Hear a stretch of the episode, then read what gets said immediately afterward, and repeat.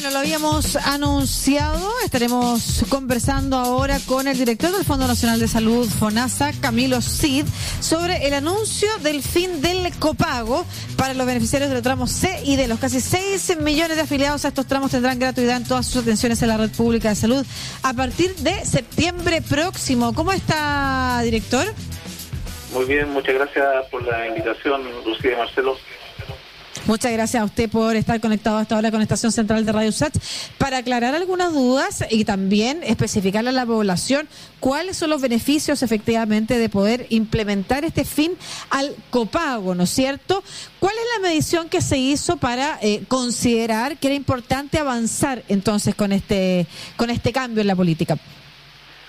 Mira, bueno, eh, Chile es el país que es uno de los países que tiene más alto gasto de bolsillo en la región de América Latina. Fíjate que un tercio del gasto total de salud es gasto de bolsillo de las familias. O sea, eso es un 33% de todo el gasto que se hace en salud en Chile proviene directamente de los pagos. Eso descontando que además tienen que pagar cotizaciones. ¿no? Y esa gran parte de, de esos gastos de bolsillo son copagos. ¿no? Eh, entonces, con, e, con, ese diagnóstico, además, ya eh, posicionado en, FONASA, ¿cierto? Eh, este, este problema, vemos que las personas pueden llegar a gastar 265 mil pesos al año, ¿cierto? Las familias en, gastos de bolsillo por, por copago, ¿no?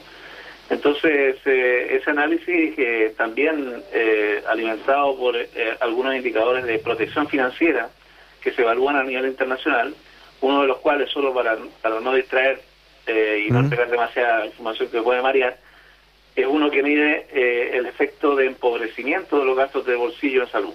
Y resulta que Chile está en una posición bastante desmejorada, incluso en la región de América Latina, eh, con un 2% de la población que se empobrece o permanece en pobreza por gastos en salud. Entonces, con ese diagnóstico no nos cabía ninguna duda que teníamos que avanzar en, en, esta medida y en dar derecho eh, efectivo a la salud, mm. eh, eh, al menos en, la atención institucional, en el sector público de salud, sin barreras económicas.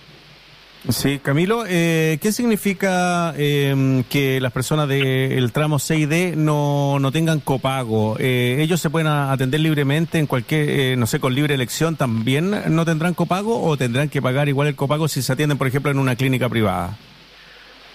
No, claro, la medida está eh, pensada y analizada, ¿cierto?, para completar a 15 millones de personas que están en FONASA, o sea, la totalidad de la población de FONASA, con gratuidad en el sistema público de salud, eh, en la modalidad de atención institucional, no en la modalidad de libre elección, ¿no? Aquí no hay letra chica porque nos estamos diciendo claramente, ¿no? En la MLE, la modalidad de libre elección, o sea, cuando la gente compra un bono y va al sector privado, eh, no está incluido en esta medida, sino que es eh, la inclusión de estas, eh, son 5.388.000 personas que hoy día pagaban o bien un 10% de copago o bien un 20% de copago, dependiendo de su tramo C o D, respectivamente, que ya no tendrán que pagar, pero en la red pública de salud. Perfecto. Y sería bueno aclarar también cuántas son las personas que efectivamente se van a beneficiar, porque lo que se ha reclamado en algunos sectores es que este tipo de personas que pertenecerían a estos tramos, o que esta persona, no, no este tipo de personas, me refiero a las personas que pertenecen a esos tramos, eh, no se verían beneficiadas porque ya eran personas que eh, accedían por libre elección, se señalaba, a atención en otros centros de salud, no necesariamente los públicos. Sí, eso, eso no es así. Nosotros tenemos los datos de, de las personas bastante detallados, ¿cierto? Eh, y podemos decir que tres cuartos de ese total, de esa población, solo se atiende hoy día en el sector público de salud. Y solo un tercio, ¿cierto?, de esas personas, que resultan ser aproximadamente un millón y medio, usan la modalidad de dirección eventualmente, o mezclan las dos modalidades, ¿no? Ya. Estamos conversando con eh, Camilo Cid, él es el director del Fondo Nacional de Salud, FONASA. ¿No le cayó muy bien a mucha gente esta decisión del gobierno, Camilo? Eh, sobre todo a ex autoridades de otro gobierno. Yo creo que a los 15 millones de chilenos sí le cayó muy bien la noticia. Eh, y dicen que esto debería ser por ley de presupuesto. ¿De dónde va a sacar el dinero ahora en septiembre, por ejemplo, FONASA para entregar la gratuidad? Según el doctor Mañalich, esto debería pasar primero por ley de presupuesto y después implementarse. Sí, la, verdad, primero habría que decir que, que la normativa nos permite al, al, FONASA, al Ministerio de Salud, eh, en conjunto con el Ministerio de Hacienda, de, decretar este beneficio sin pasar por, eh, por una ley, ¿no? Hay una resolución, el detalle es la resolución 1717, que hay que modificar y, y, permite entonces las modificaciones, al FONASA le permite modificar las coberturas y, entonces otorgar 100% de cobertura a los grupos Seide sin mayor problema, ¿no? Eso, por supuesto, fue analizado jurídicamente eh, y, económicamente en la medida que nosotros tenemos presupuesto para este año 2022 y hemos solicitado para el futuro eh, para que podamos cubrir este beneficio, ¿no? Entonces, en, eso no hay problema.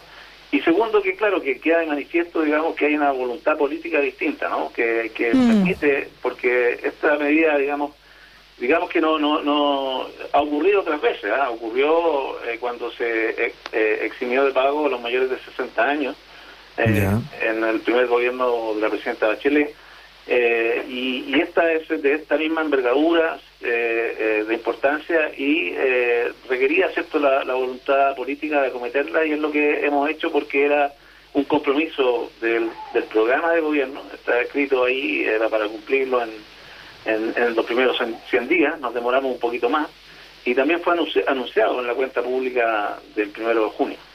Mm, es importante, quería profundizar sobre eso, sobre la idea de avanzar en eh, políticas públicas que vayan eliminando el pago que tiene que hacer la ciudadanía por acceder a ciertos derechos que para un grupo importante de la población hoy debieran ser derechos sociales completamente eh, o universalmente financiados por el Estado, más allá de las diferencias que pudieran eh, querer eh, un grupo más privilegiado de la población y de pagar por su cuenta, ¿no es cierto? Sin embargo, eh, también hay un tema que se vincula con las posibilidades que tiene tanto FONASA como el sistema público de salud en general de ir atendiendo e ir avanzando en la bajada de este derecho y la universalidad de estos derechos. ¿Y de qué otra manera también entonces IFONASA responde, responde a esas críticas? Hay quienes, por ejemplo, han dicho que más que avanzar en copago, por ejemplo, si a la salud pública le faltan recursos, en lo que se debiera avanzar es en eliminar las listas de espera.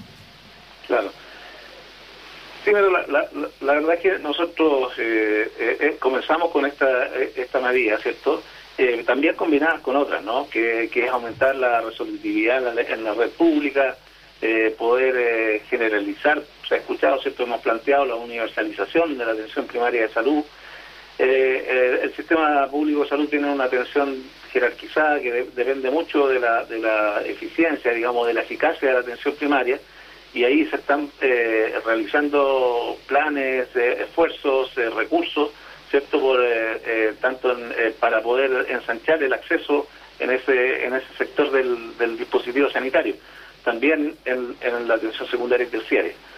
Sin duda, digamos, no es no es suficiente y por eso que estos, además de nosotros poder ocupar todos los espacios posibles para aumentar la eficiencia y la capacidad de acceso con los recursos que tenemos, hemos planteado una reforma, ¿no?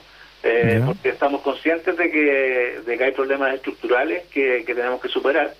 Eh, quizás los más importantes para lo que estamos conversando son dos, eh, la, la, existencia de segmentación del sistema de salud y la existencia de un subfinanciamiento público crónico, ¿no? Segmentación que hace que tengamos distintos componentes del sistema con distintos eh, grados de acceso en un mismo país, ¿cierto? Tenemos un componente privado con distinto grado de acceso, un componente público, dentro del componente público también se pueden ver algunos, pueden haber algunos segmentos. Entonces, ese es, un problema que genera eh, grandes inequidades, ¿no? sobre todo entre lo público y lo privado.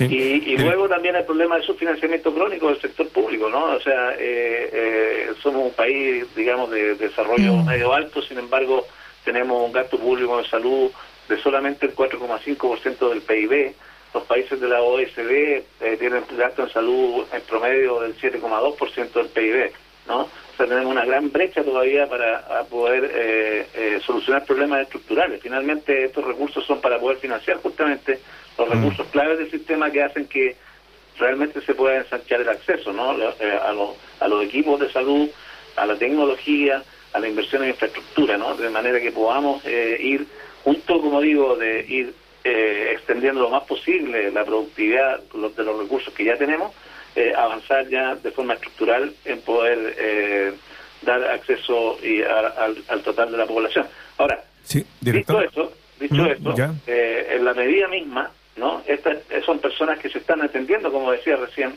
en el sistema público, ¿no? Se están atendiendo en el sistema público.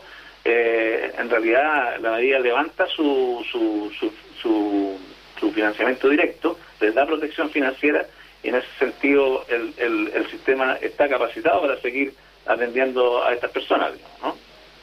Sí, quería preguntarle por eh, la polémica que se armó después de sus declaraciones, donde dice que el sistema de ISAPRE no, no va a existir, me, imagino, con la nueva constitución, si es que se aprueba, no va a existir de la misma manera como lo entendemos hoy. ¿Qué quiso decir con, eh, con eso? ¿O cómo va a funcionar el eh, sistema de ISAPRE si es que se aprueba la nueva constitución? Lo, que, yo he señalado ya en varias ocasiones y, y, el sector salud en general, ¿no? lo que hemos señalado es lo que está escrito en, el programa de gobierno, ¿no? Y en el programa de gobierno lo que hemos dicho es que eh, queremos reformar el sistema de salud, eh, conformar un fondo universal de salud que acumule todos los recursos que están disponibles para salud en, Chile, y eso incluye las cotizaciones y eh, los recursos fiscales, conformar allí un, fondo único con todos los recursos públicos disponibles, que cuya base es el FONASA, ¿cierto?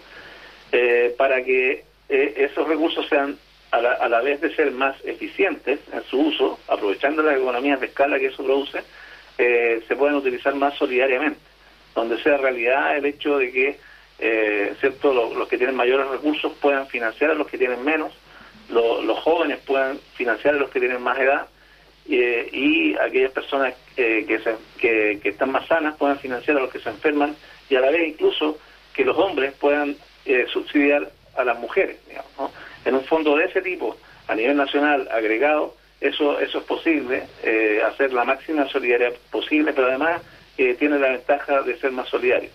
si eso es así, evidentemente, y está en el programa, las ISAPRES ya no van a contar con el 7%, lo que hemos dicho entonces que cambian su carácter, ya no son eh, como las conocemos, y entonces tienen la oportunidad de tener eh, un, un papel como seguros complementarios, seguros de segundo piso también se les llama, eh, privados, voluntarios, para aquellas personas que quieran financiar algunas prestaciones, O, comodidades o hotelería que a, la cual están acostumbrados a, demandar hoy día y que puedan seguir manteniendo, digamos.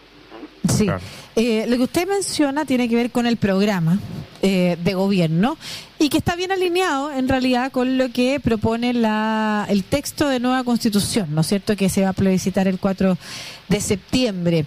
En ese contexto de discusión eh, se ha hablado mucho de la libertad. Bueno, se viene hablando de la libertad de elegir hace mucho tiempo en materia de educación y de salud, entre otras como si en realidad hubiera libertad para elegir y no necesariamente estuviera vinculado al bolsillo de cada persona, ¿no es cierto? Que es lo que en realidad pasa. Pero de todas maneras, a ese grupo de personas eh, que hoy eh, accede eh, a este tipo de prestaciones a través de un ISAPRE y, y depositando su 17% ahí, pero también al otro grupo de la población que se atiende en la red pública de salud y que siente que no hay recursos suficientes para dar la cobertura a tiempo que se requiere, le preocupa que todas las personas pasen a un sistema único de salud, independiente que un grupo pueda acceder a eh, pagar por eh, estos seguros, ¿no es cierto? Como está en línea el programa con eh, el proyecto de nueva constitución, le pregunto a usted sobre esa duda que existe. ¿De qué manera se implementaría un sistema único de salud, que es algo además que estaba en discusión. Yo recuerdo a Mon, que ver incluso el, el ex convencional de derecha, ¿no es cierto?, ex ministro, antes de la convención constitucional, hablar de avanzar a un seguro único de salud. Eh, hoy en la discusión eso se ha olvidado un poco, pero ¿de qué manera se podría implementar para que efectivamente el acceso a la salud no sea más lento de lo que es hoy en el mundo público? Sí, precisamente hay, una primero hay una coincidencia de principios, sin duda, eh, en el planteamiento de, del programa y, en lo que uno puede ver en la, en la propuesta de constitución, ¿cierto? En el principio del derecho a la salud, el principio de la equidad, la solidaridad son principios comunes básicamente una mirada desde el programa, ¿cierto?, en que la salud ya no se ve como un, como un negocio, como una mercancía, sino como un derecho, ¿no? Eh, eso primero es bien importante. Lo, lo, segundo es que eh, de lo que se está hablando ¿cierto? es de una reestructuración del financiamiento que permita cierto un acceso más ampliado, más eficiente también, y que no tiene que ver con directamente con los prestadores, sino que los prestadores eh, públicos y privados se podrán integrar en una lógica de red, en una lógica ah. pública, de manera que el acceso eh, para unos pueda permanecer en la situación actual y para otros pueda mejorar mucho. ¿ah? Cuando digo para que otros puedan mejorar mucho, yo me refiero a la gente del FONASA. El acceso a la gente del FONASA puede mejorar mucho, el acceso de las personas que hoy están en ISAPRE puede permanecer tal como está ahora e incluso puede mejorar. ¿no? Ese es un poco el principio que, tenemos. ¿no? Ahora, ¿cómo, cómo lo, podemos hacer? Bueno, eh, estamos emulando, no estamos inventando la rueda, estamos emulando a los sistemas de salud más avanzados del mundo, ¿no? que cuentan con, con fondos amplios, fondos universales, como el que estamos planteando, que son capaces entonces de planificar mejor la atención de salud de los distintos grupos de riesgo de la población, con los distintos eh, eh, necesidades de salud que, se, que, ellas demandan, eh, y que permite entonces, como digo, organizar de mejor manera el acceso en los territorios con un sistema jerarquizado, con una atención primaria resolutiva, eh, no solamente eh, con el esfuerzo de participación con la comunidad, sino que también tenga eh, posibilidad de resolver problemas. Se habla en estos, sistemas avanzados de que la morbilidad que se presenta en la población de atención primaria es posible de captarla en un 80%, de manera que aquellos que pasen al sector, digamos, a la atención secundaria y hospitalaria sean aquellos que realmente lo necesitan y, y se despejen los hospitales todo ese esfuerzo, por supuesto, eh, que, como digo, tiene el parámetro de estos, de estos sistemas, como el sistema español o como el sistema inglés, eh, tenemos que eh, montarlo, ¿cierto?, en esta reforma. El, el, Fondo Universal de Salud es como el habilitador, es el, es el paso del financiamiento para comenzar un proceso de transición que sin duda va a demorar varios años, digamos, ¿no? Incluso, bueno, una vez aprobadas las leyes, ¿no? Pero, pero es un proceso también de transición ¿no? hacia este, este tipo de modelos de, atención de salud. Perfecto. Sí, eh, sabemos que se tiene que ir, pero nos llegó una pregunta de una auditora. Si quiere, lo puede contestar muy cortito, por favor, Camilo, y disculpe por el, por el tiempo. Dice: Hola, buenas, por favor, si puede aclarar que es verdad que le quitaron el beneficio a los trasplantes, dice, de FONASA. No, no es cierto. Qué bueno, qué bueno me pregunta eso, no, no es cierto. Eh, FONASA financia trasplantes eh, en el auge eh, y fuera de él también, eh, lo está financiando y lo seguirá financiando.